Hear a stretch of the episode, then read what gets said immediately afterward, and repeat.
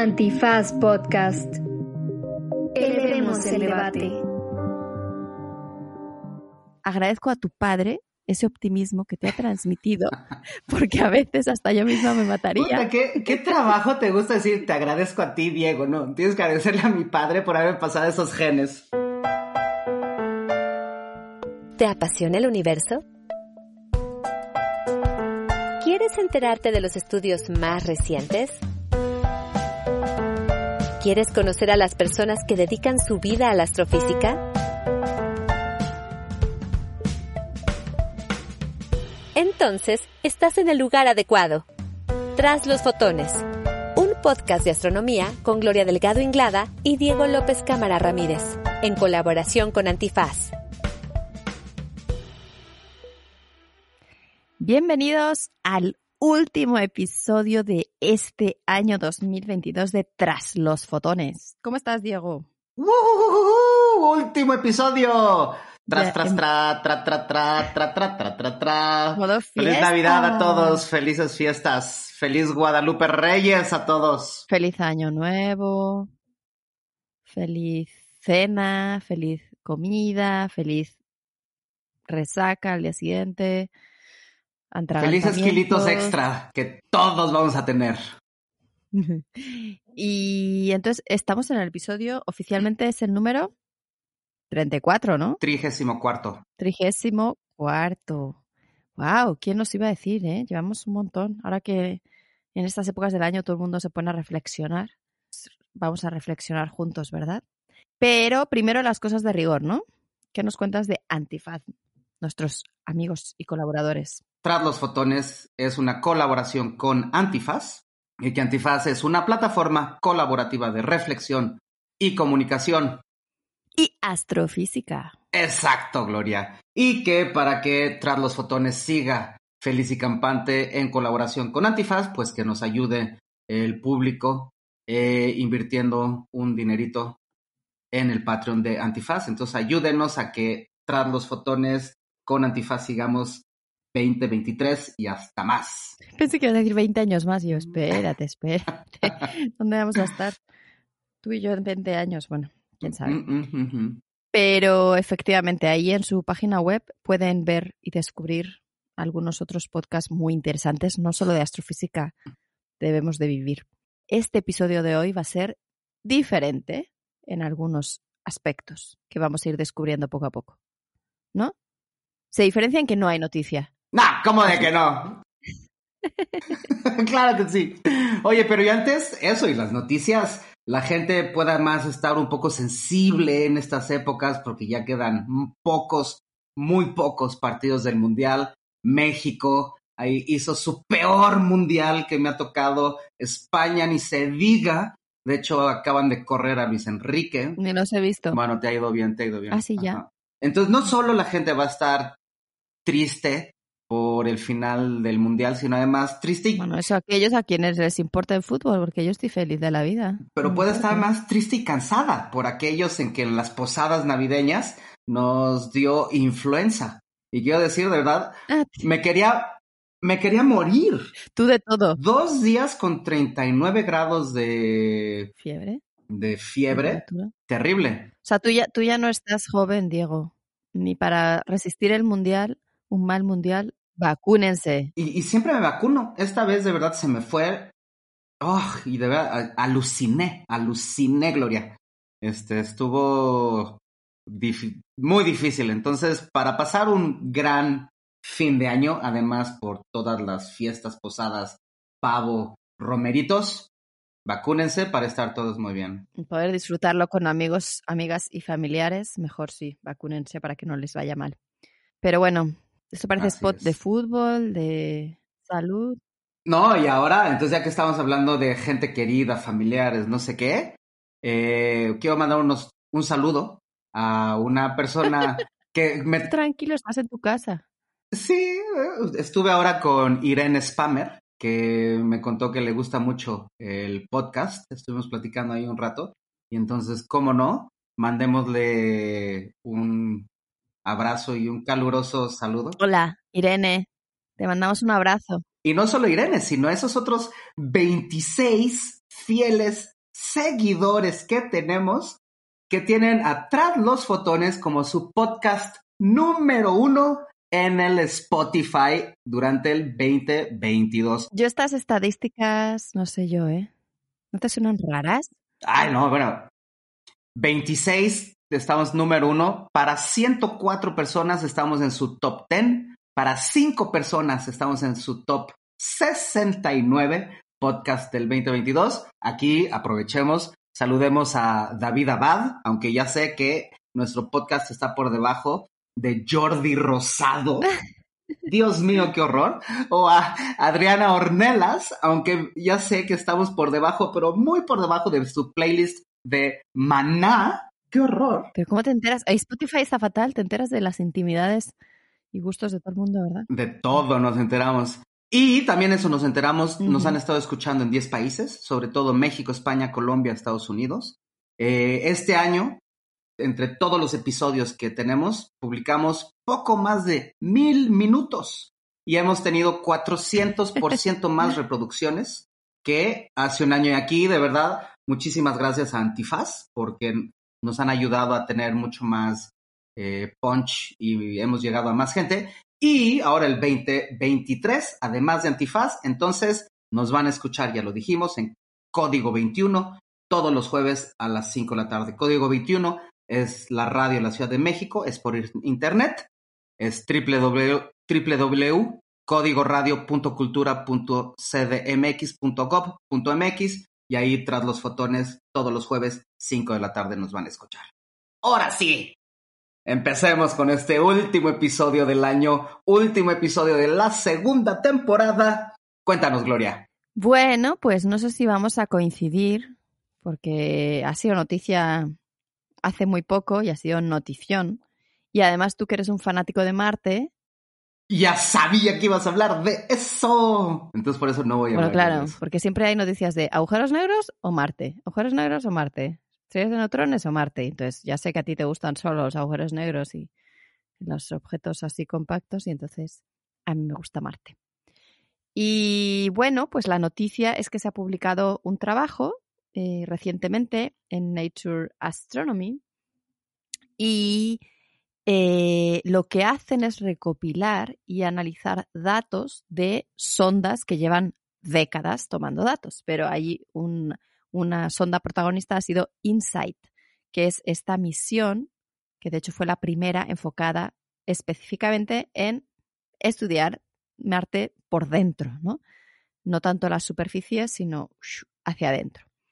Y, entonces lo que han arrojado estos datos, hay varias posibilidades, como siempre, ¿no? En, en, un trabajo de análisis de datos observacionales, pero la opción que más les convence porque consigue ajustar varios de los parámetros que están observando es que hay actividad volcánica actualmente en Marte.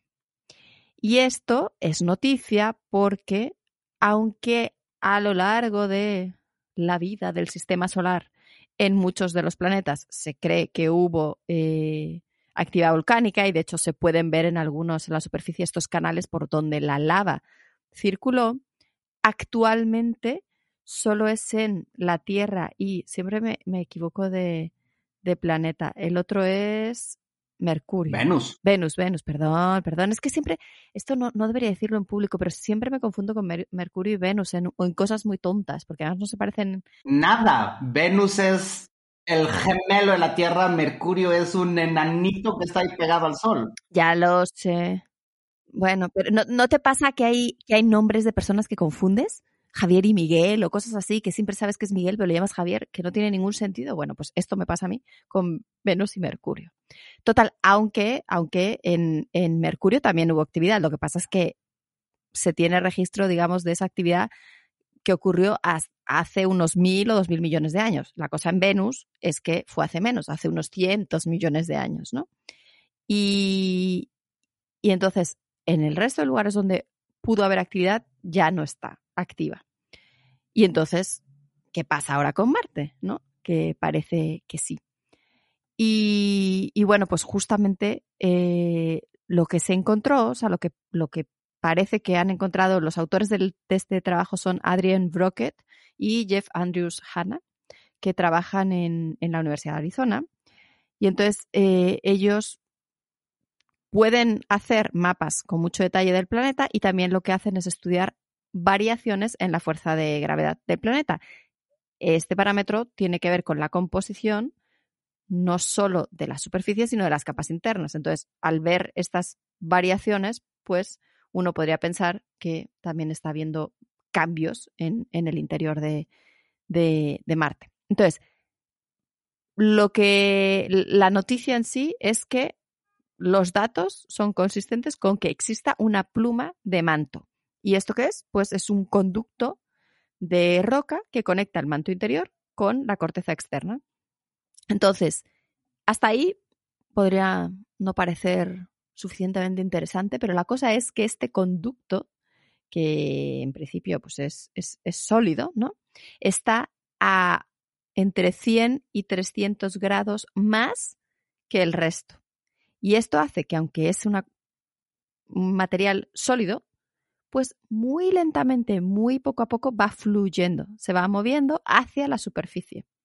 Entonces, ahora todavía está bastante profundo, entre, entre 25 y 100 kilómetros de profundidad, es lo que se ha calculado, pero eventualmente, poquito a poquito, podría llegar a estar hasta unos o cerca de unos 10 kilómetros. Y en ese momento, el empuje que habrá creado este, eh, el material, lo que puede llegar a hacer es que la corteza se caliente, se funda y entonces, ¡kaboom! ¿Qué dirías tú si hablaras de una supernova, no? Eh, provocaría una erupción de lava. Entonces, esto... Oye, aquí dos, dos, dos cosas. Uno, estás usando ya mis chistes, ¿eh? No es un chiste, es una expresión. que tiene de gracioso, Kabun? Ok, y dos, ¿Cómo le hicieron entonces para determinar esto? Si está a, dijiste, 10, 25 kilómetros de profundidad. No, bueno, esto, claro, obviamente no lo determinaron. Esto siempre es eh, con base en las mediciones que tienen de, por ejemplo, de cómo varía la gravedad o cómo varían algunos otros parámetros y modelos y cosas así. Entonces infieren que podría estar a esta profundidad, ¿no? pues si estuviera más cerca. Es, un, es un estudio teórico es, de el interior del mar. Pues es un estudio en realidad basado en observaciones, pero, ay, iba a decir algo y se me fue la idea. Ah, sí, bueno, ellos son cautos, bueno, lo he leído, no, no todo súper a detalle, pero sí es verdad que comentan que también hay o sea, porque aquí lo que pasa siempre es que uno encuentra determinados datos, ¿no? Te arrojan tus mediciones de lo que sea, de la gravedad o de la temperatura, o de las... tienes datos. Y para, cuando ves algo raro, necesitas una explicación, ¿no? ¿Cómo se producen estas, estos resultados, estas medidas? Entonces, eh, esto de la pluma es una de las opciones. Dicen que podría haber otras, pero que para ellos es la mejor porque es la que permite que cuadre todo.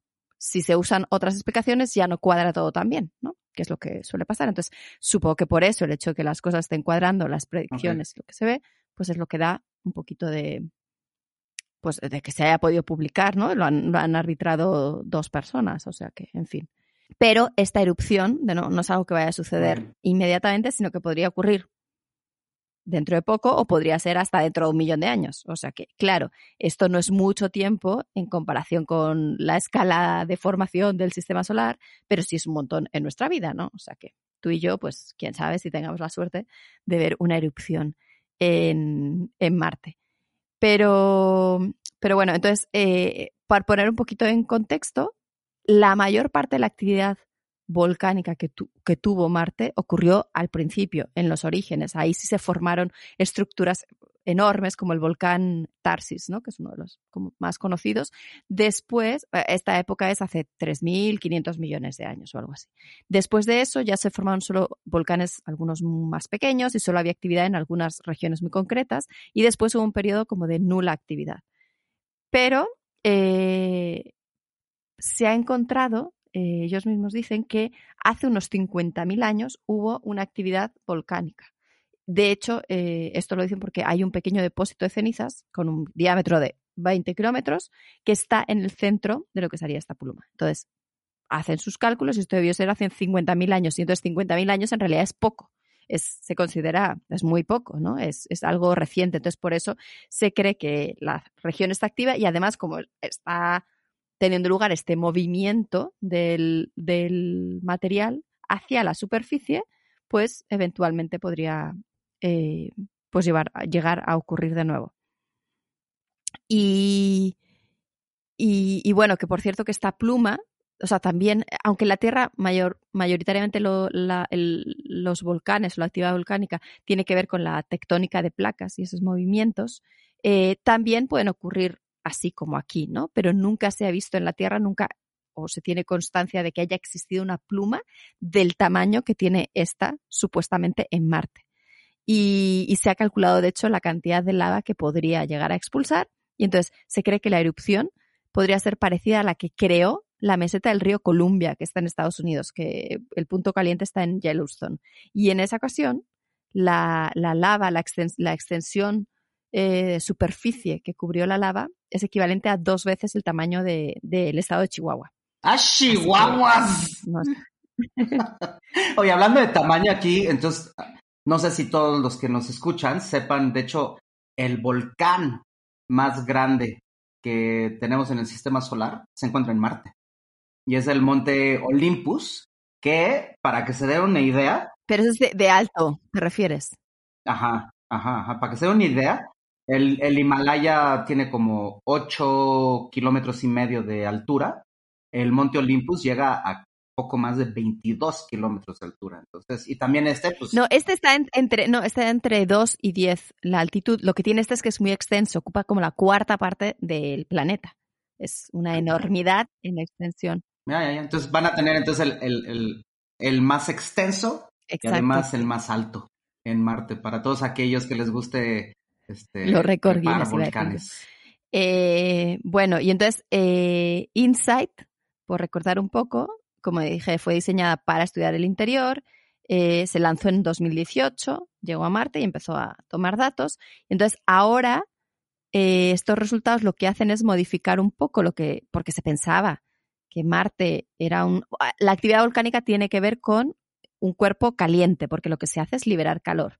Si no, si un cuerpo está ya se ha enfriado y no tiene ningún tipo de actividad y no genera calor, pues no puede, no va a haber actividad volcánica, ¿no? Entonces, eh, todos los cálculos y exploraciones, modelos, lo que se hiciera en Marte, se, consideraba en general que, era un cuerpo pues ya frío y que no tenía actividad volcánica eh, recientemente. Entonces, esto se debe de modificar y, al menos tomar en cuenta para futuros estudios. Pero por desgracia, eh, esta sonda se ha llenado de, suciedad, de polvo, de polvo marciano, eh, está ya acumulado material y entonces las baterías ya se están terminando y no se pueden recargar por toda esta acumulación de material. Entonces realmente no le queda mucha vida, pero quizás esto motiva a que haya futuras misiones no solo para la superficie, sino también para estudiar más eh, el interior, porque de nuevo aquí no solamente es descubrir por descubrir, que también, sino también siempre está de fondo todos los mm, el mayor número de detalles que podamos tener de cualquier planeta del sistema solar, pues nos da pistas de cómo se formó el sistema solar y quizás pistas sobre formación de planetas fuera de nuestro sistema solar, ¿no? Órale, ahora sí que te extendiste con Marte, ¿eh?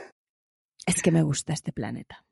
Por cierto, que para cuando salga esto, Artemisa, nuestra, nuestra misión favorita, eh, puede, o sea, más bien Orión se supone que habrá llegado ya a la Tierra, ¿no? Está previsto para el 11 de diciembre, entonces veremos si todo va según lo previsto o, qué, qué, sucede, dónde ameriza. Muy bien, que todos los que hayan escuchado los podcasts pasados verán que Gloria tiene una pequeña obsesión con eh, Orión, Artemis, y me regaña y siempre dice, Artemisa. Ya verás, es que no te lo he dicho, pero voy a ser una de las mujeres que se vaya a la luna dentro de unos 10 años. Ya, pues ya vives un poco en la luna entonces. me estoy preparando. bueno, ¿y tú con qué nos vas a sorprender? A ver. Yo voy a sorprender, o sea, tú diste ahora una noticia como muy bonita para cerrar el año, ¿no? Y ahora yo más bien pensé, bueno, hagamos entonces cómo motivar al público que nos escucha para que nos siga escuchando el año que viene. Entonces voy a decir las dos cosas que más me emocionan del 2023. LIGO va a finalmente entrar en operación de nuevo. Que el que no sepa qué es LIGO es este interferómetro bestialmente grandote. Entonces, LIGO significa Laser Interferometer Gravitational Wave Observatory. Y lo que es es, mandan un láser cuatro kilómetros en un sentido y regresa eh, cuatro kilómetros y justo a 90 grados lanzaron un, un láser al mismo tiempo que va y vuelve. Si los dos brazos que están a 90 grados miden exactamente lo mismo, entonces el láser va y vuelve idéntico. Pero si en, el, en la ida o en la vuelta un bracito se alargó más o un bracito se acortó más porque llegó una onda gravitacional y modificó el espacio-tiempo, va a ser, la luz siempre viaja a la misma velocidad. Entonces, si hay un bracito más cortito, pues la luz en ese brazo llega más rápido que en el brazo que se alargó. Y entonces esta es la forma en la que LIGO puede detectar ondas gravitacionales. Entonces, esa es la buenísima noticia. De hecho, son tan sensibles. Hay uno muy cerca de Nueva Orleans. Es tan sensible que detectaba todas las, las pequeñas eh, fluctuaciones de trenes, coches que había a su alrededor, incluso temblores. Y entonces se tuvo que poner otro a 4.000 kilómetros de distancia, lo más lejos posible en Estados Unidos, al noroeste, muy cerca de Seattle. Entonces están estos dos. Y luego la otra buenísima noticia es este, bueno, no, cuando eran de hecho solo estos dos, el 14 de septiembre de 2015 se detectó la primera onda gravitacional de un hoyo negro de 36 masas solares contra uno de 29 masas solares y fue un, este sí fue un gran mm. kaboom, sin kaboom porque nada más fue la deformación del espacio-tiempo y fue el premio Nobel para, para LIGO en el 2016. Luego se une a la batalla o a la búsqueda de ondas gravitacionales un interferómetro de 3 kilómetros de largo eh, en, Pisa, en Italia, que se llama Virgo. Y entonces todo iba padrísimo. Y de hecho ahora cuando estaban colaborando los dos de Estados Unidos y el de, y el de Italia, se descubrió eh, la primer onda gravitacional de dos cosas chiquitas, de, perdón, de dos cosas poco masivas. Y poco masivas de todas formas es una locura. Es como un sol y medio contra un sol y medio que colisionan. Y esto sabíamos entonces que era estrella de neutrones contra estrellas de neutrones. Y en el 2020 entró todavía, perdón, y esa señal de sol y medio contra sol y medio debería ser otra, otro premio Nobel para LIGO porque es la única vez que además de ondas gravitacionales hemos visto luz de un mismo fenómeno. Y este fue el famoso destello de rayo gamma u onda gravitacional 170817. Además, esto se, que se detectó el 17 de agosto del 2017, que para el que sepa... Que por si no lo saben. 17 de agosto es la mejor fecha en la que uno podría nacer. Pero bueno, ese es otro tema. Y entonces, en el 2020 se une otro interferómetro, Kagra, en Japón, a la búsqueda. La mala noticia es que ahí estábamos en plena pandemia. Y de hecho, desde eh, marzo del 2020, este, LIGO está parado. Uno, por medidas de precaución para este, anti-COVID. Y otro, porque entonces aprovecharon y lleva ya poco más de dos años y medio eh, actualizándose. Entonces, sí estuvo operando por un ratito los dos LIGOs de Estados Unidos con el de Japón, solo para verificar que trabajan bien en equipo. Y en teoría, el, en marzo del año que viene, en marzo 2023, este, va a haber, van a reiniciarse todos los, los LIGOs. LIGO Hanford, la, Livingston, que son los de Seattle eh, y Nueva Orleans, el de Pisa y el de Cagra. Y nos va a traer un montón de cosas emocionantes. Por ejemplo, cosas emocionantes. Pensábamos que íbamos a detectar más ondas gravitacionales de cosas poco masivas, como este sol y medio contra sol y medio. Y resulta, se han detectado 67 señales de ondas gravitacionales y la gran, gran gran mayoría, sesenta y tantas, eh, van en lo que no esperábamos. La gran mayoría ha sido cosas de veintitantas o más masas solares contra cosas de veintitantas o más masas solares que pensábamos que iba a ser al revés. Solo se han detectado dos colisiones de hoyo de, perdón, de estrella de neutrón contra estrella de neutrón. Y ahora también lo emocionante, en la última, en 2019, empezaron a detectarse colisiones de hoyos negros con estrellas de neutrones. ¿no? Entonces, tenemos ya hoyo negro con hoyo negro. Pero aunque uno pensaría, perdón, que, que, es porque hay más estrellas de menor masa, ¿no? Que las más, no tiene que ver con el, la capacidad de detección. Sí, exacto. Entonces, cuando es hoyo negro de 20 masas solares contra otro hoyo negro de 20 masas solares, pues la deformación del espacio-tiempo es muchísimo mayor que estrella de neutrón contra estrella de neutrón. Pero o sea, entonces no es tan sorprendente. No, pero pensábamos que iba a ganar más el hecho de que hay más estrellas de neutrones que hoyos negros de 20 masas solares. Em, y entonces ha sido pues muy emocionante. Ah, hemos detectado entonces el, premio Nobel del 14 de septiembre de 2015, el que yo digo que le deberían dar del 17 de agosto del 2017. Ahora esta combinación de hoyos negros con estrellas de neutrones también está muy emocionante. Y no solo eso, sino de hecho ahora LIGO descubrió unos que están ahí como en, en lo prohibido. En teoría no, debería haber, no, no se deberían formar hoyos negros de como entre 60 y 80, 90 masas solares. Y ¡pop! Hay justo una señal de dos hoyos negros que están en ese límite eh, que no sabemos cómo es que se formaron. Podría haber sido que cada uno ya es el resultado de la fusión de hoyos negros previos. Y por eso están en esta este, franja prohibida, pero no sabemos. Entonces, nos ha dado cosas muy, muy emocionantes y por supuesto, en marzo 2023, que van a echarse a andar todos estos, va a ser más emocionante. Porque además de que entonces van a estar cuatro operando, pues va a mejorar muchísimo, por un lado, la resolución, digamos, las barras de error de las cosas que obtenemos, de las masas, como rota eh, la distancia a estos objetos. Y además, lo que va a mejorar mucho es, si antes podíamos ver, por ejemplo, estrella de neutrón contra estrella de neutrón como 100 millones de años luz de, radio, como esta esfera que nos rodea, de qué es lo más lejano que podríamos ver, un volumen de, con un radio de 100 millones de años luz, pues ahora va hasta duplicarse y hasta un poquito más. Entonces vamos a estar viendo cosas ahora hasta pues como ocho veces, un volumen ocho veces más grande. Entonces esperamos ahora detectar casi casi pues ocho veces más ondas gravitacionales y ocho veces más estrella de neutrón contra estrella de neutrón. Entonces vamos a tener más señales, van a estar más lejanas las señales, van a tener menos barras de error eh, y pues se viene todo, y Diego va a estar muy feliz. Sí, sí, sí. Bueno, esa es la buenísima noticia. La mala es que solo nos va a durar un año.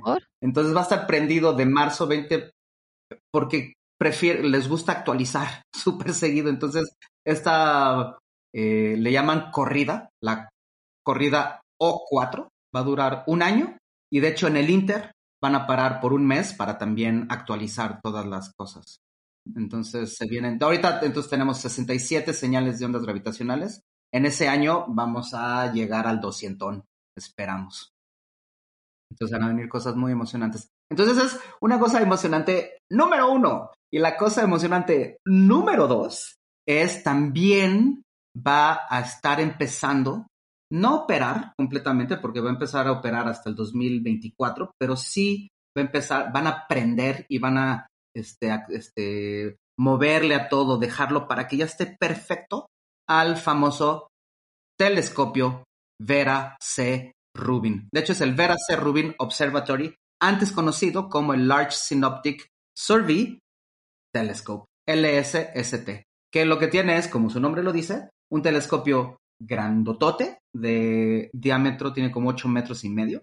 Y a diferencia de los otros telescopios que son de 8 metros y medio, que se utilizan específicamente como para ver eh, cosas que a los astrónomos les interesa, este Vera C. Rubin va a ser totalmente robotizado y todas las noches va a observar una, un pedazo enorme del cielo. Entonces va a estar haciendo muestreos que, para que se dé cuenta el, el público que nos escucha, ahorita los telescopios que tenemos para hacer muestreos son máximo metro y medio, cosas así, de hecho 50 centímetros, cosas pequeñas, pues, pero que observan todas las noches la mayor cantidad. Muestreo significa no vas a un objeto concreto, sino mapeas de alguna manera el cielo, ¿no?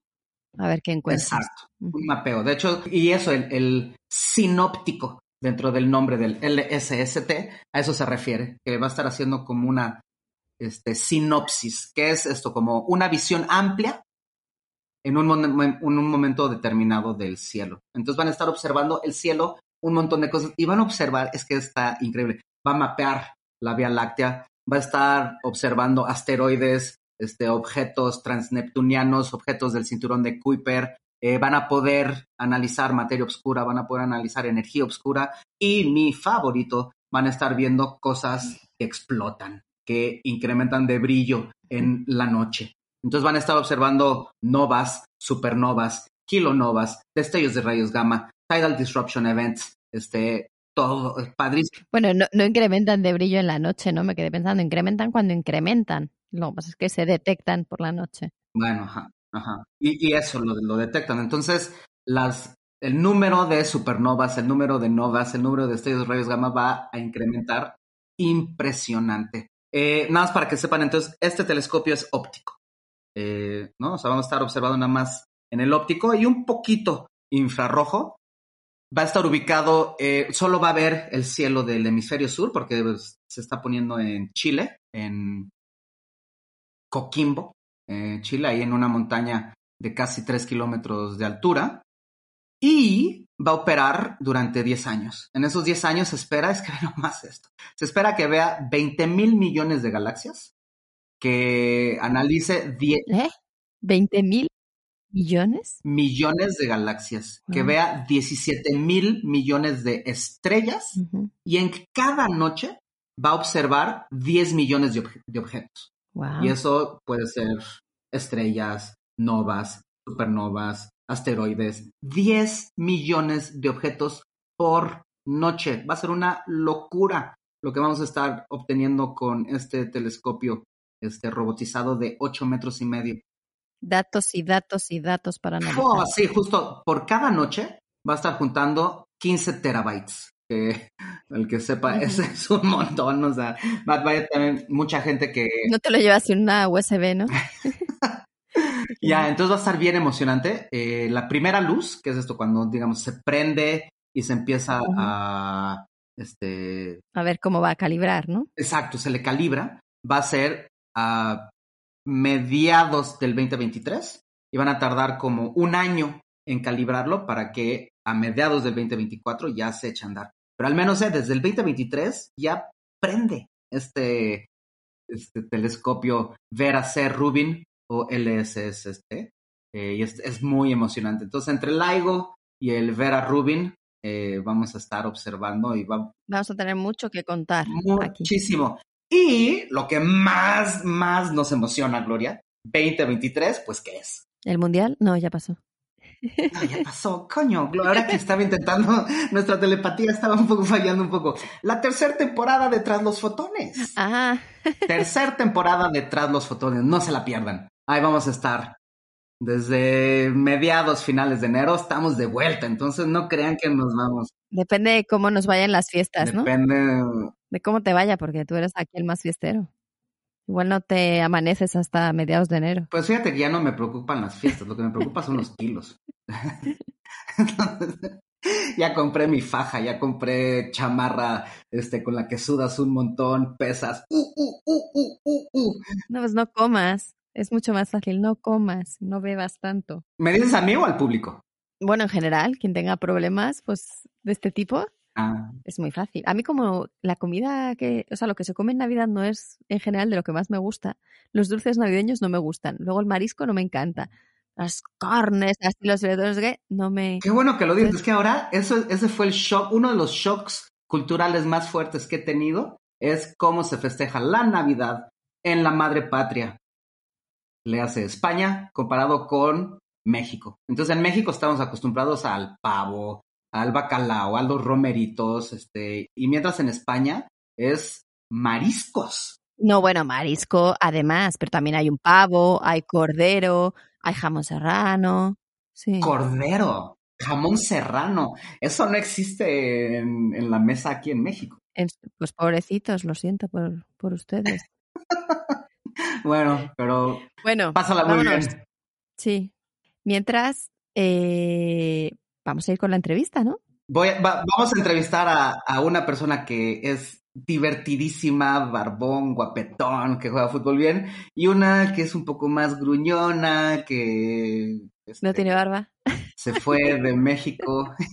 de repente se ríe, pero podría mejorar su, su trato hacia el mexicano. Ahí tiene la sorpresa. Nos vamos a entrevistar a nosotros mismos, pero antes de la entrevista vamos a ir a un pequeñísimo corte y regresamos.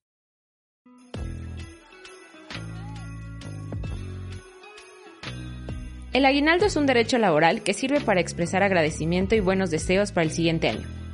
Es por eso que las personas trabajadoras del hogar también tienen derecho a recibir aguinaldo y tú como persona empleadora tienes la obligación de pagarlo. Recuerda que por ley debes hacerlo antes del 20 de diciembre.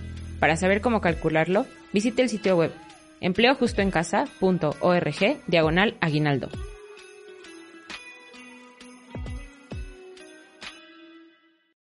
Bueno, pues aquí estamos de vuelta en nuestra última entrevista de este 2022 en Tras los Fotones.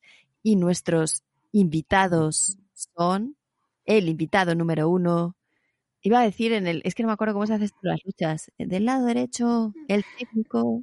En la esquina de la derecha tenemos a Piqui, piqui, piqui. el mal humor Wow. de la doctora Delgado Inclada. Super Piqui.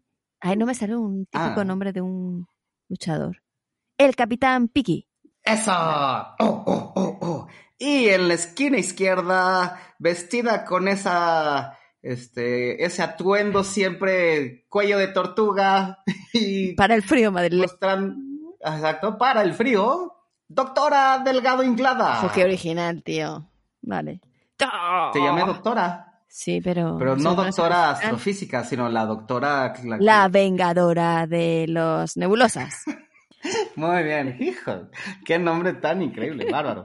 Entonces, dígame, díganos, a ver, yo, entonces lo que vamos a hacer es nos vamos a preguntar una o dos preguntas de personales y una o dos preguntas de su parte laboral. Medio profesionales. Exacto. Entonces, a ver, empiezo yo.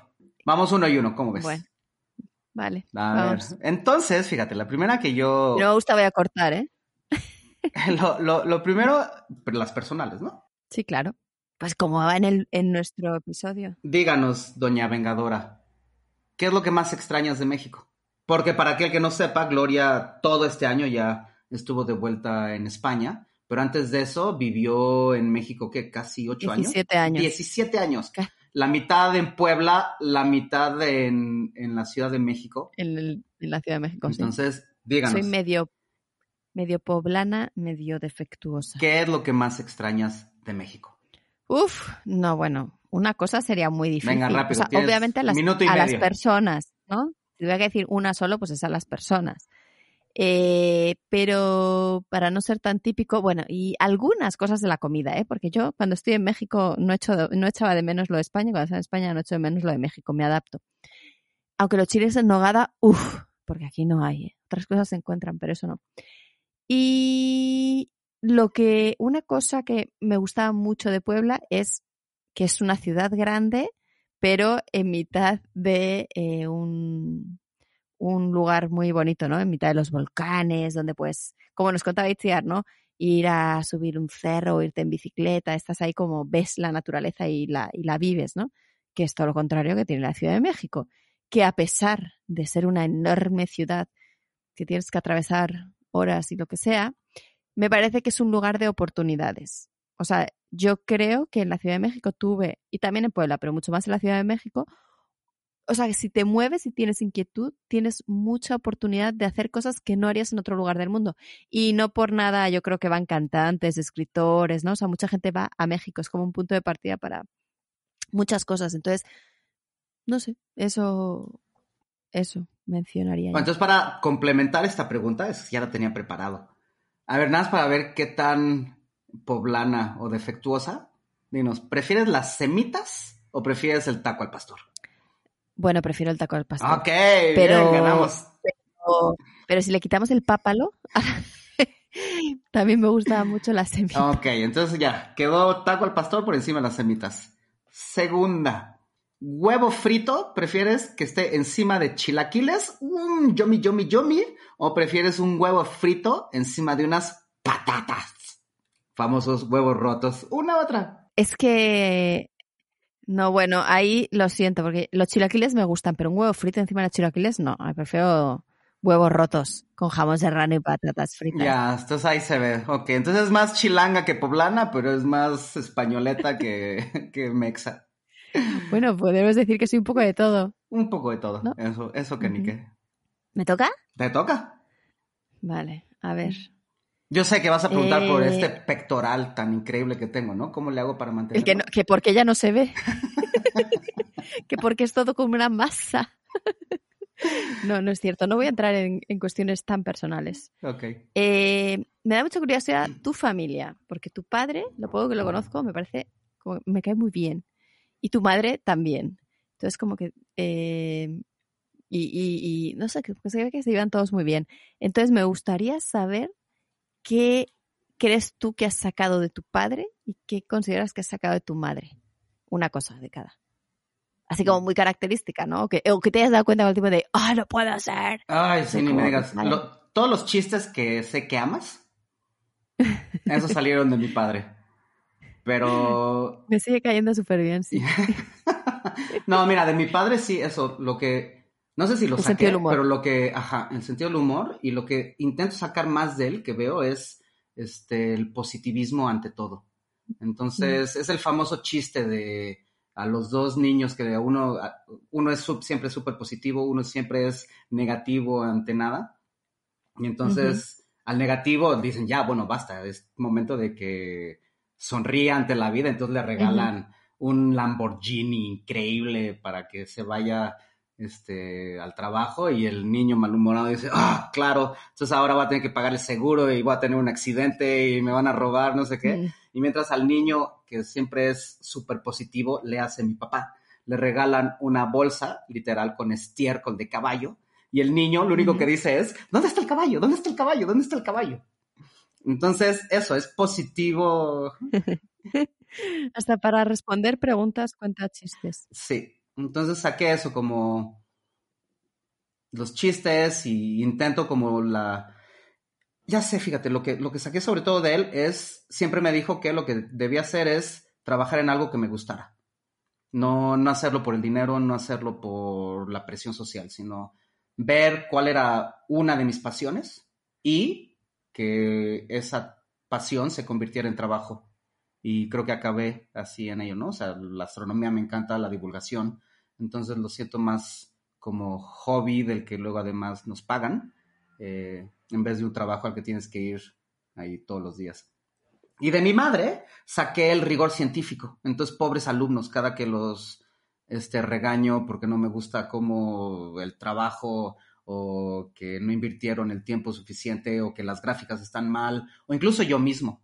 Este, es- nunca estoy plenamente satisfecho con, con lo que hago, digo, eh, y eso es por mi madre, porque ella siempre está, es este, workaholic total, que yo no sac O sea, cuando llegabas con las tareas en primaria era así como muy estricta. Uh, no, ni siquiera me tenía que decir nada. Yo sacaba 10 y no había ni comido y ya había hecho todas las tareas para tener el, el día libre. Entonces, Ñoño. sí, lo ñoño lo saqué de mi madre y el buen sentido del humor lo saqué de mi padre. Entonces intento que, intento que gane el lado de mi padre, pero la verdad es que luego gana el de mi madre. Eh, y lo veo en, no sé, premios, reconocimientos, cosas así que me dan mi padre haría una fiesta diaria durante una o dos semanas y más bien como que yo lo que hago es, estoy contento, pero al día siguiente ya estoy tenso por las otras cosas que no me están saliendo. Entonces, pues en eso vamos. Muy bien. Mm. Lo chistoso es que, digo, se llevan 17 años, ¿eh? Entonces, mi padre de hecho le echó el ojo a mi mamá desde que era su este sinodal en la tesis de licenciatura. Madre Desde ahí están juntos, hace ya como 45 años. Pues mira, Mm. les ha salido bien, ¿no? Mm, mm, mm, La jugada. Y fíjate, lo que Muy ya bien. sé qué cosa me gustaría que no tuve. Mi padre es súper rumbero, entonces toca los tambores. Eh, Rumbero te refieres a músico. salsa, sí, toca las... No, pues las- Es que rumbero en España se puede entender como fiestero y yo, Ah, mira, también, tú un poco también. también, ¿eh? Bueno, pero mi padre toca, o sea, tenía un... Ya, ya. Tocaba con el negro Ojeda y con otros amigos ahí. Este, y sus fiestas siempre me dan una envidia porque cada quien llegaba con un instrumento musical y esas eran las fiestas. Había arpas, había tambores, bajos, guitarras. Eh, Oh, wow, nunca me invitaste a una de esas fiestas. eran divertidísimas. Y mientras, pues, como para nosotros ya son fiestas más normales, que tienes que llevar un estéreo, ¿no? Para bailar. Claro. Y ahí ellos eran la música, y luego se intercambiaban y decían, ay, ahora yo toco el piano y ahora yo agarro el bajo y tú la guitarra y uno ahí como con las maracas o con el, este, la Mm. clave. Padrísimo. Eso- es- Divertido. sí, eran muy divertidos, eran muy divertidos. Muy bien. Bien. Te toca. Me toca ahora laboral, ¿eh? Tengo dos. No, pero personal ya. Yo tengo otra. para Ah, ti. ¿tienes otra personal? A ver, échamela. Eh, era también hablando de rasgos de personalidad, pero ahora es qué rasgo te gusta más y te gusta menos en otra persona. O sea, en cualquier persona, digamos, en un amigo, en una amiga, en una o en una persona que conoces de repente y que a lo mejor no vas a tener más relación. Pero qué rasgo dices, ¡ay, esto no lo soporto! Y Ya. cuál dices, me encanta que la gente sea así. Ya, no soporto a la gente presumida. No, o sea, no puedo con ello. ¿Y qué me gusta? Me gusta la gente que... Que chistes. No, no, no. Que sea paciente y que soporta Ah. la frustración. Entonces, sí, esos son como lo que, lo primero que veo que digo, oh, qué persona tan pesada. No voy a decir nombres, pero no sé, o sea, ay, sí, los que son Pues sí, como... Ujú, ujú. Que, o- sí, estoy pensando hasta los que para hablar inglés tienen que dejar claro que su acento es británico, que podría serlo, o- Ujú. pero si siento que lo están forzando, ¡ay! Ya. ya es como si me echaras limón en el ojo y me, me, me retuerzo, o no sé, Sí, esta necesidad de demostrar, ajá, ¿no? ajá, Ujú. este, y en cambio sí, lo, la paciencia, los que aguantan frustraciones y los que me acaban soportando, ¿no? Al final del día, pues son los que me caen muy bien. Saludos. Saludos, saludos a la banda. Arquitecta. bueno, eh, ok. Entonces pasamos a lo laboral. Ajá, yo tengo dos. Venga. Entonces uno es, ajá, ahora me toca a mí empezar. Ya que no tienes la presión esta de estar publicando y publicando, ¿no? Que le llamamos el publish or perish. No tienes reuniones con colegas, no tienes reuniones con estudiantes, no tienes clases en el posgrado, no tienes que asistir a coloquios, no tienes que escribir reportes, no tienes que escribir cartas de recomendación, nada, artículos que redactar, artículos que idear, no te, no tienes que escribir tiempo, solicitar tiempo de cómputo, este, comprar comida de perro, este, visitar acuarios en Mazatlán, eh, ya que no tienes toda esa parte, dime, ¿qué, ¿con qué tema o con qué fenómeno o pregunta te quedaste con ganas de responder si te hubieras quedado en la academia en el 2022? Bueno, tengo que decir primero que muchas de esas cosas las sigo haciendo. ¿Ah, sí? Porque sigo teniendo todavía medio estudiantes, algunos mm, oficialmente y otros no, pero que tengo que estar todavía revisando tesis y ya estando al pendiente. Compro comida de perro, no sé qué quisiste decir con eso, porque claro que tengo un perro y lo compro. Ah, me dejé llevar, me dejé llevar, me dejé llevar. Ok, se proyectaste. Eh, y tengo reuniones, no de ese tipo, pero bueno, en fin, da igual, que, que muchas de esas todavía las sigo haciendo. Pero digamos, te Pero quitaste una carga enorme de cosas burocráticas y, o sea, Sí, pero bueno, llegaron otras. O sea, la burocracia, Bueno, por desgracia. pero no en el Instituto de Astronomía no de. CEU y tienes como la libertad de escoger qué libro quieres leer, qué tema quieres abordar, qué pregunta Bueno. quieres responder. Sí, pero, o sea, mi respuesta a esa pregunta no depende de todo lo anterior, quiero decir, porque sería la... O sea, yo creo que una de las cosas que, que me gustaba es que nunca tuve que como entrar en ese juego, ¿no? O sea, o nunca entré, más bien, ¿no? Del publicar cualquier cosa, de meterme en colaboraciones súper grandes o por no sé qué, o de ese agobio. La verdad es que nunca. Y cuando, justamente cuando sentí que eventualmente se iba a llegar a producir eso, como no iba a entrar al juego, pues también fue una de las cosas en las que que me movió un poco, ¿no? A tomar la decisión, pero, pero por suerte nunca me vi en eso. Y, y entonces creo que si me hubieras preguntado esto hace tres años, seguramente habría contestado lo mismo. Dicho esto, en realidad no, no, no, no lo sé, porque claro, tendría que ser de mi área. Y, o sea, lo que me gusta de mi área es la, gente que se dedica a ella no es, no es tan competitivo, no es tan, es como si fuéramos todos amigos, aunque luego haya, hay peleas y, cosas así.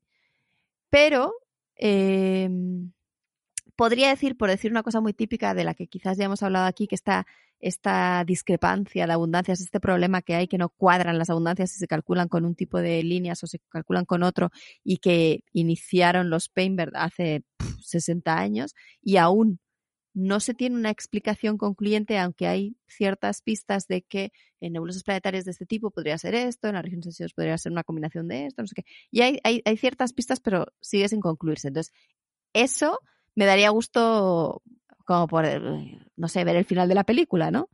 Eh, porque hay mucha gente dedicándose a eso.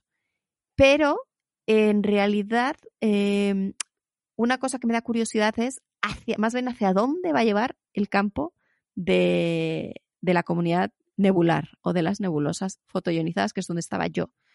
Porque es un campo de mucha tradición que inició hace mucho y que muchas de las preguntas que se intentan contestar son las mismas de hace 50 o 60 años.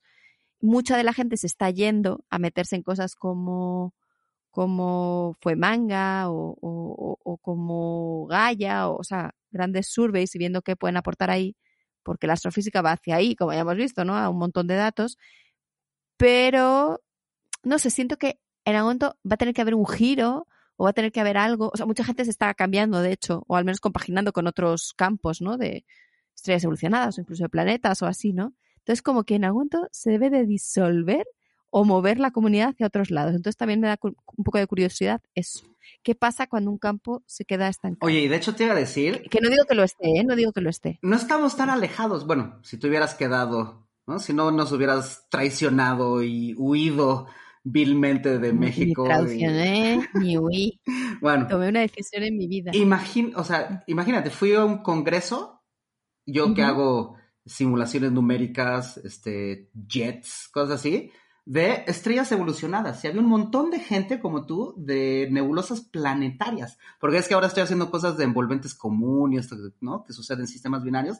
Y sópatelas. Resulta que estamos, o sea, hay mucha gente ahora que está este, requiriendo de gente como nosotros que hacemos simulaciones numéricas de chorros. Entonces, nunca en la vida hubiera pensado que tu camino y el mío se podría bueno, haber este, juntado, juntado, o acercado un poco. Eh, es que en realidad las nebulosas planetarias, en particular las nebulosas planetarias, porque también están las regiones H2, que son, por ejemplo, estrellas masivas, que es otro campo donde también eh, puede haber otros caminos, ¿no? En realidad, mucha gente que trabaja en nebulosas planetarias como el objeto en sí involucra el gas, pero involucra la estrella, vientos, incluso binarias, la realidad más bien de lo que, lo que pasa es que sueles estar involucrado en varias áreas o en galaxias, por ejemplo, ¿no? Nebulosas en galaxias o cosas así.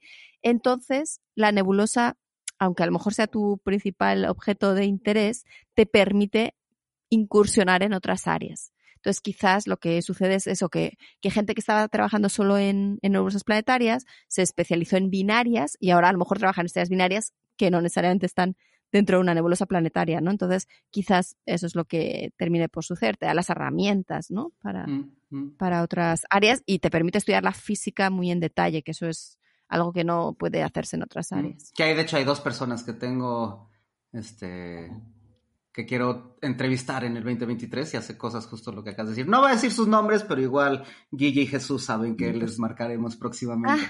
Ah. bueno, como seguro nos están escuchando. Ajá. Iremos a buscar. Ahora échame tú una. Bueno. Eh... Vale. Una, la primera pregunta es si hubo o hay algún concepto físico o astrofísico. Yo estaba pensando en la, durante la carrera, pero podría ser, o sea, durante la carrera de la licenciatura me refiero, pero podría ser después cuando ya te especializaste.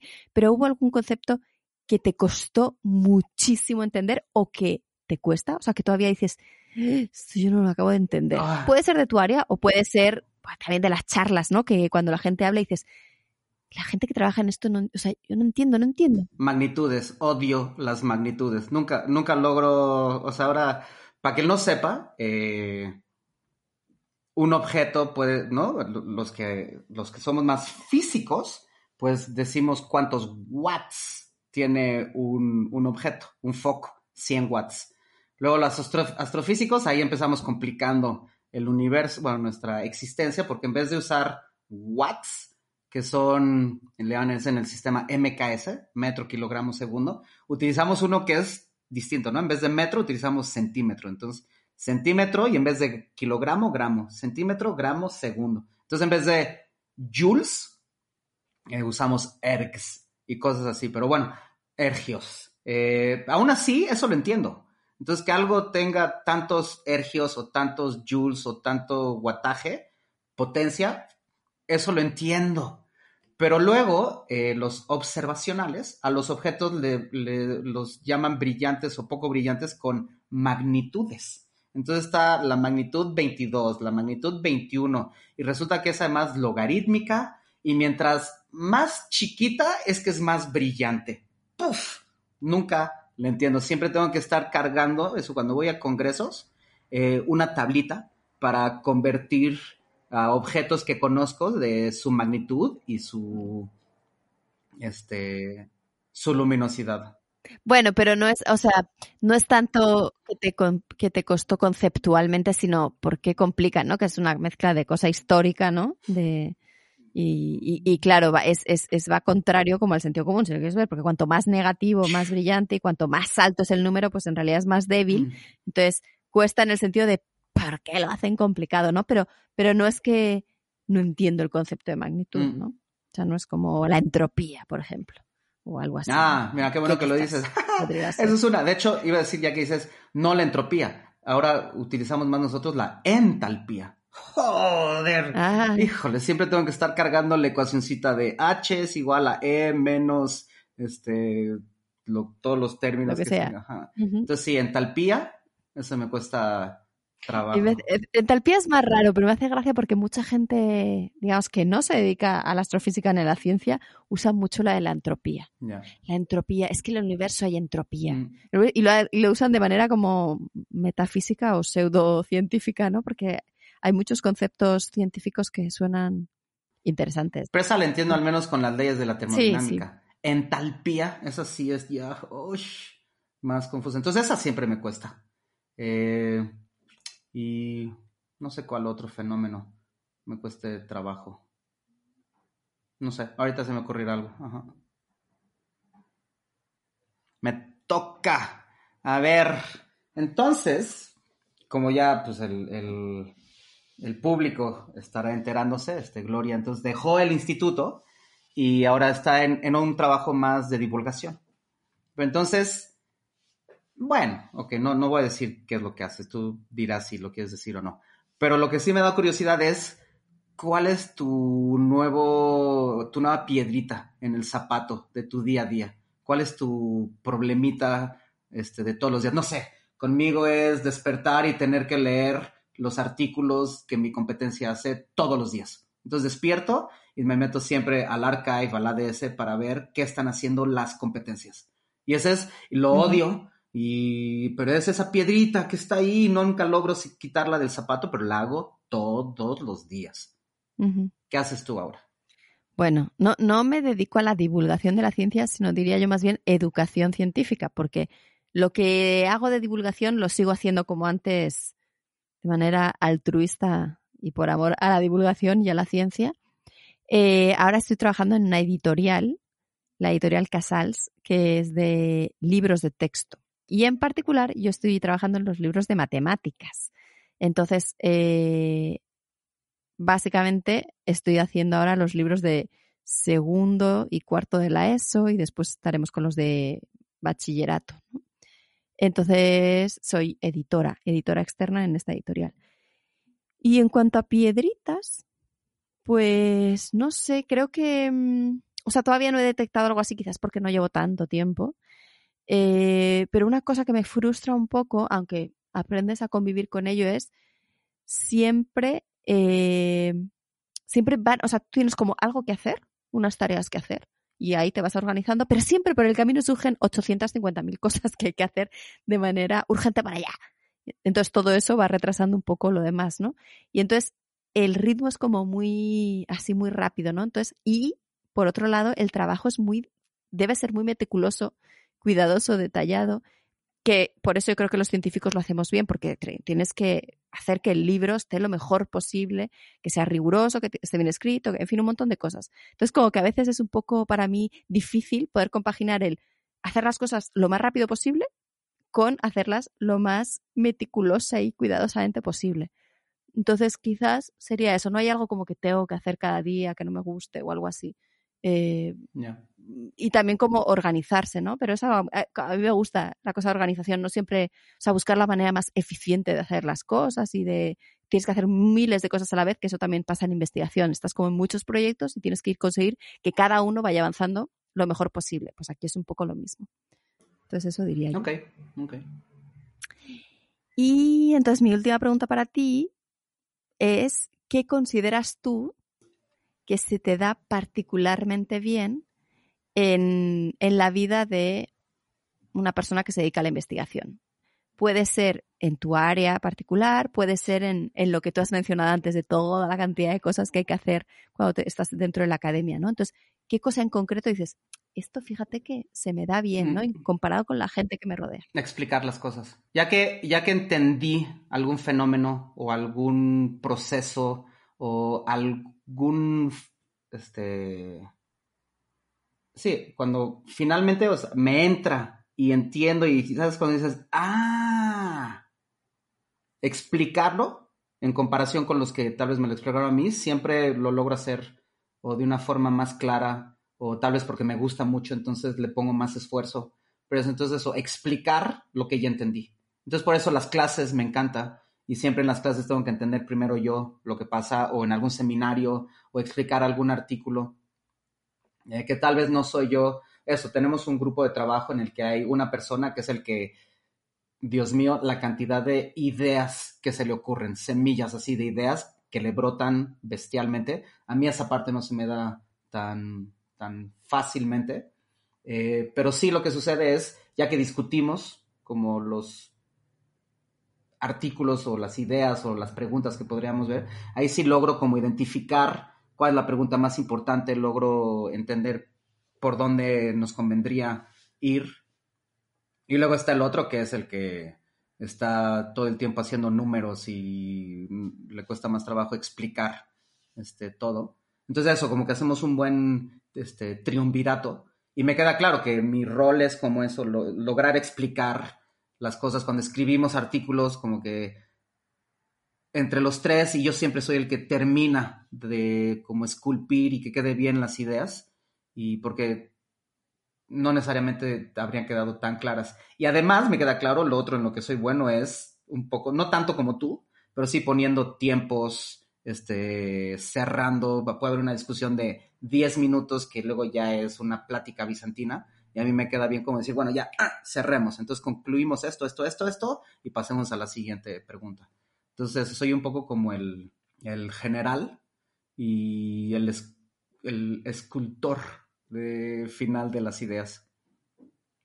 Pues está muy bien porque hay que saber cómo identificar ¿no? las, las cualidades o las capacidades de cada uno para justo, no, no todo el mundo se le da todo bien, mm. entonces mejor hay que explotar lo que sí que se nos da bien. Mm, mm, muy bien, entonces ya, ¿o quieres hacer alguna otras preguntas? O... No, no sé si vamos a decir nuestra película. Ah, no, antes de eso todavía hay más cosas, Gloria. A ver, quiero que me digas qué es lo que más te gustó de esta segunda temporada.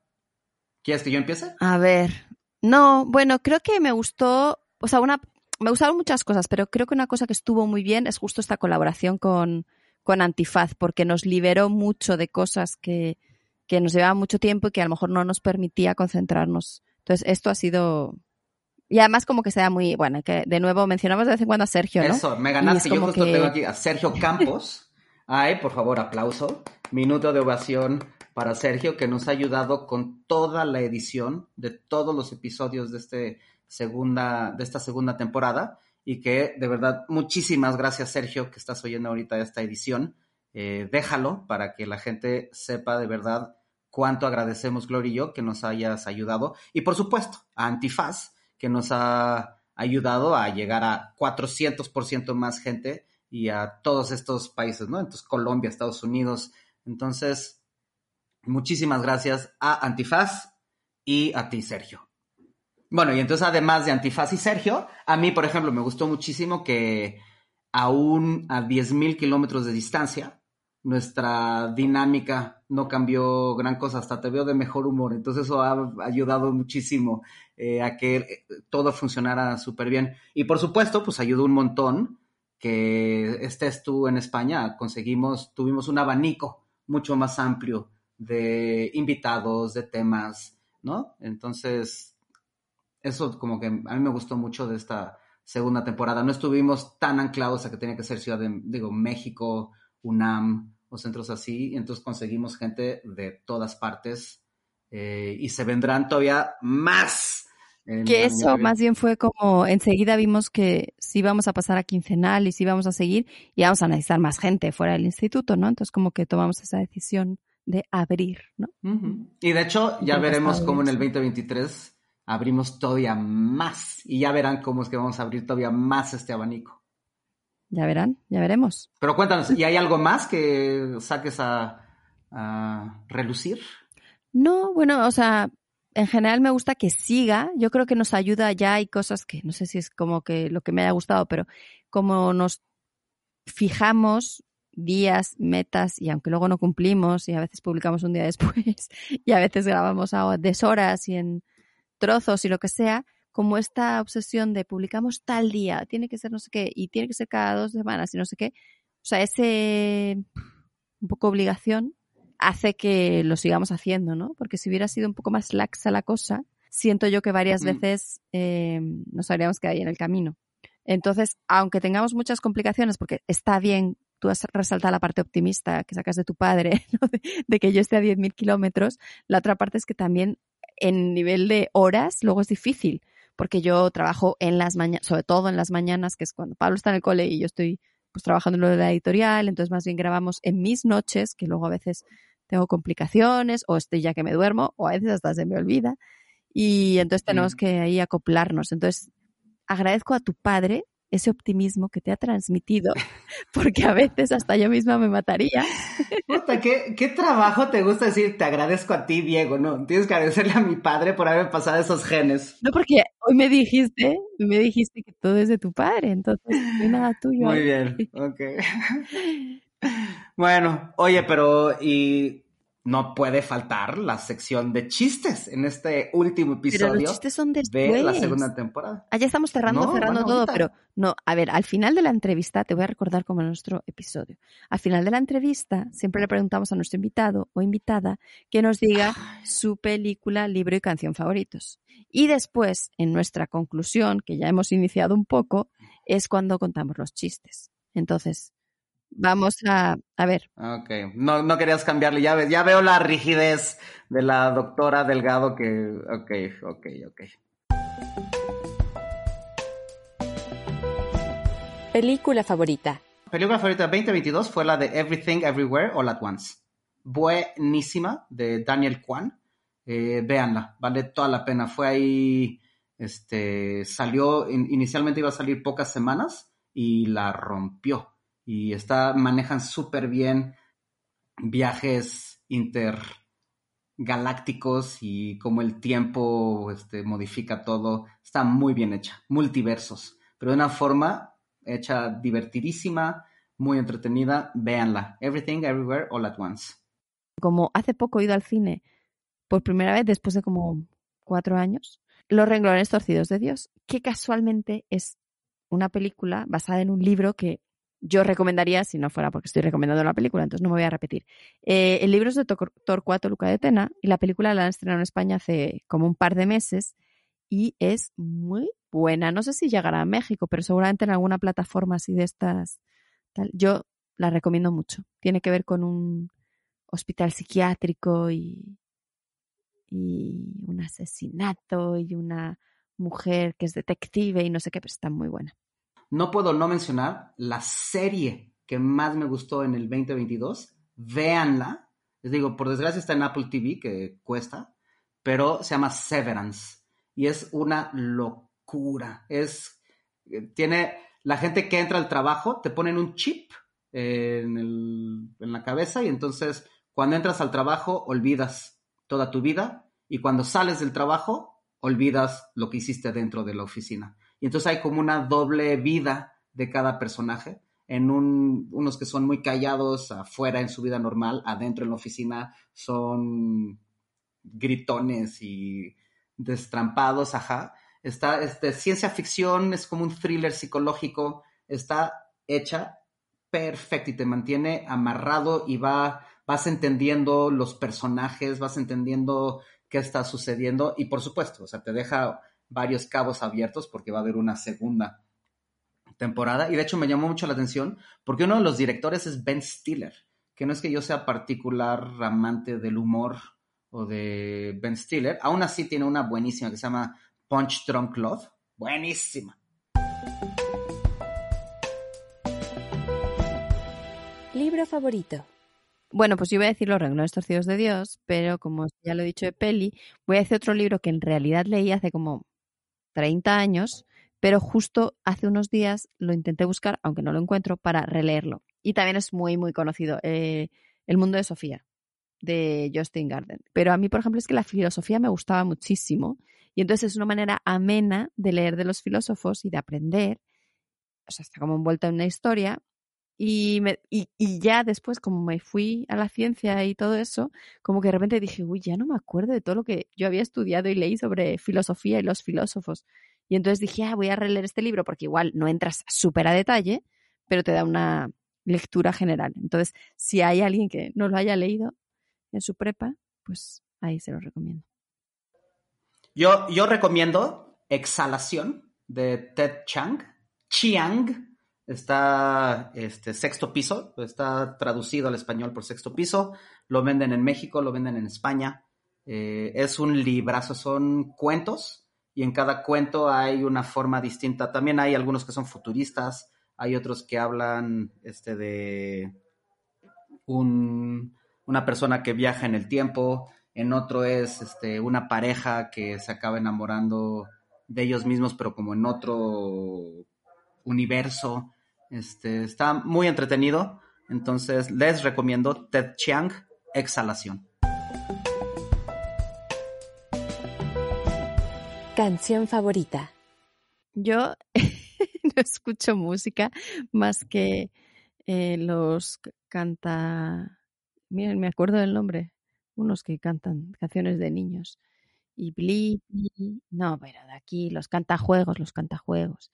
Y cosas así últimamente. Pero justo como salió en la conversación mi vida en la Ciudad de México, mi vida en Puebla, voy a recomendar, eh, porque además me sorprende que no ha salido. Esto también es cultura musical mexicana. No ha salido ni una sola cumbia en nuestro y entonces iba, estaba entre diferentes, o sea, entre banda, cumbia, mejor cumbia, porque en Puebla, pues bueno, todas las fiestas, y hay muchas y muy buenas. La que voy a decir seguramente no es la mejor, pero es que me hace mucha gracia y me recuerda a las fiestas de Linaoe. Mm, se llama Qué Bello. Aunque para mí siempre fue la canción de los senos de hombre.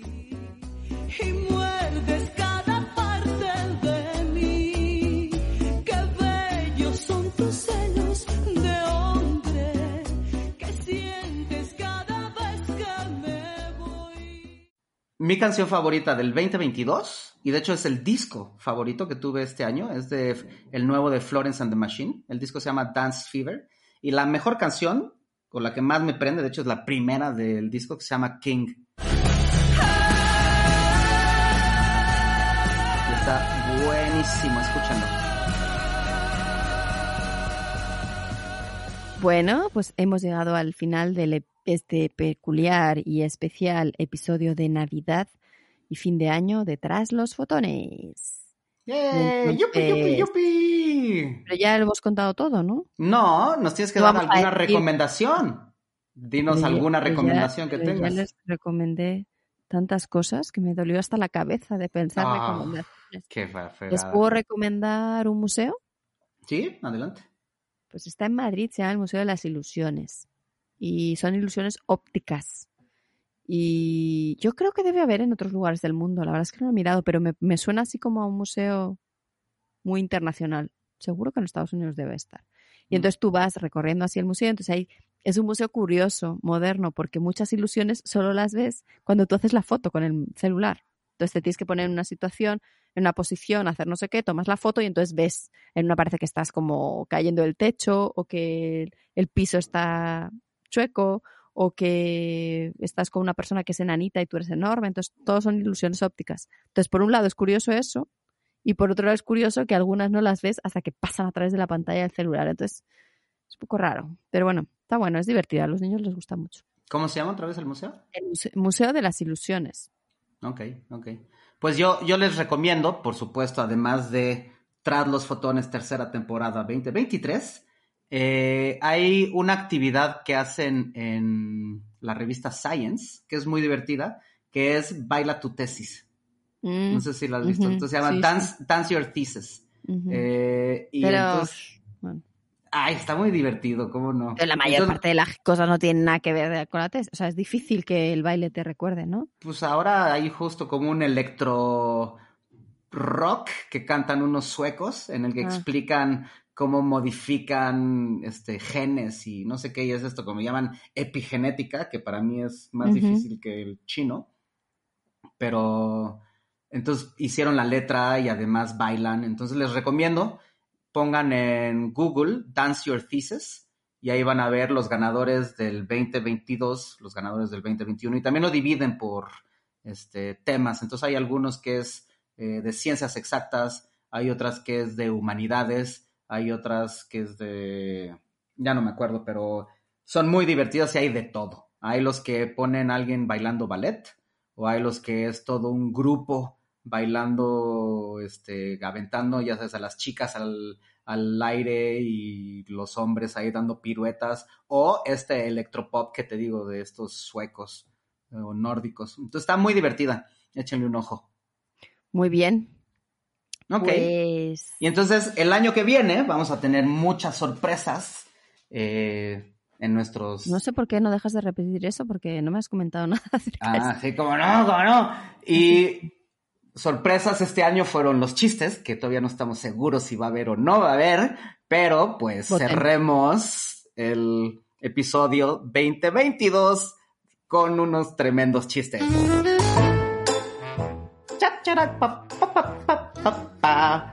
Dice, mi hijo Luke ama que le haya nombrado así por mi obsesión con la guerra de las galaxias.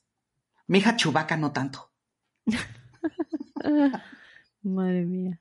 Oye, y de verdad es que ahora me estoy quedando medio ciego. De verdad, de verdad. Entonces necesito lentes, pero ¿sabes con quién me topé el otro día que iba por mis lentes?